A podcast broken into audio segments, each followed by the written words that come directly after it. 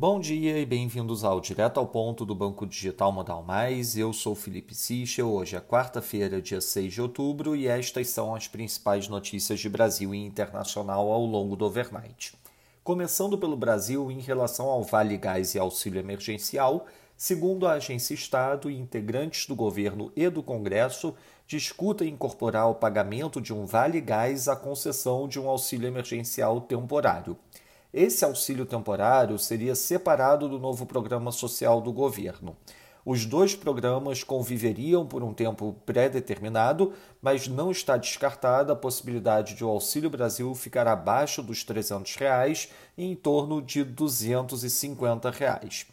O valor econômico cita uma fonte da equipe econômica dizendo que a aparente interdição do plano de viabilizar o Auxílio Brasil com a taxação de dividendos reforça na área econômica a necessidade de encontrar outras fontes de recurso para financiar o programa. Essas precisariam estar dentro do orçamento e o teto de gasto mantido. Em relação ao preço de combustíveis, o presidente da Câmara, Arthur Lira, disse que irá votar na próxima quarta-feira uma proposta para mudar a base de cálculo do preço dos combustíveis, o qual, segundo ele, pode baratear a gasolina em até 8%. A mudança no cálculo irá considerar a média dos preços dos combustíveis nos últimos dois anos. Cada estado aplicaria a sua alíquota de ICMS sobre esse preço médio.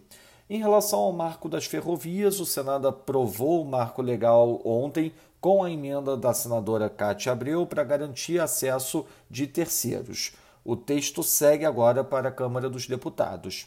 Realizaremos hoje uma agenda em Brasília com parlamentares e outras autoridades para clientes institucionais. Caso tenha interesse em maiores detalhes, por favor entre em contato com representantes da nossa mesa institucional.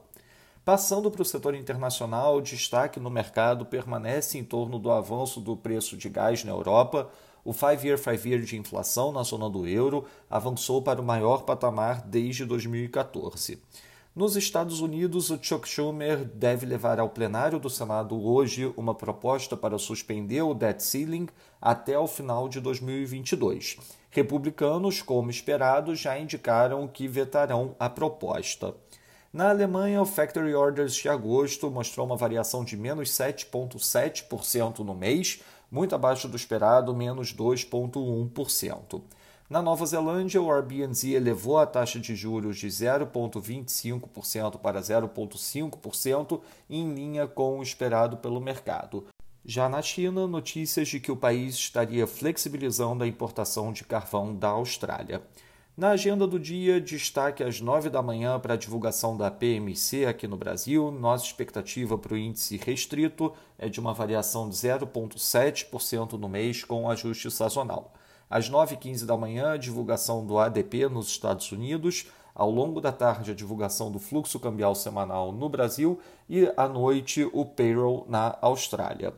Nos mercados, o dólar index no momento avançando 0,44%, o euro desvaloriza 0,59%. Nas moedas de economias emergentes, o peso mexicano desvaloriza 1,4%, enquanto o rand sul-africano desvaloriza 1,15%. No mercado de juros, o título americano de 10 anos abrindo 1 basis point, enquanto o Bund, título alemão de 10 anos, abre 2 basis points. No mercado de ações, o S&P futuro caindo 1,26%, enquanto o DAX cai 2,27%. Já no mercado de commodities, o WTI caindo 0,43%, enquanto o Brent cai 0,36%. Essas foram as principais notícias do overnight. Um bom dia a todos. Até o nosso próximo podcast direto ao ponto do Banco Digital Modal Mais amanhã.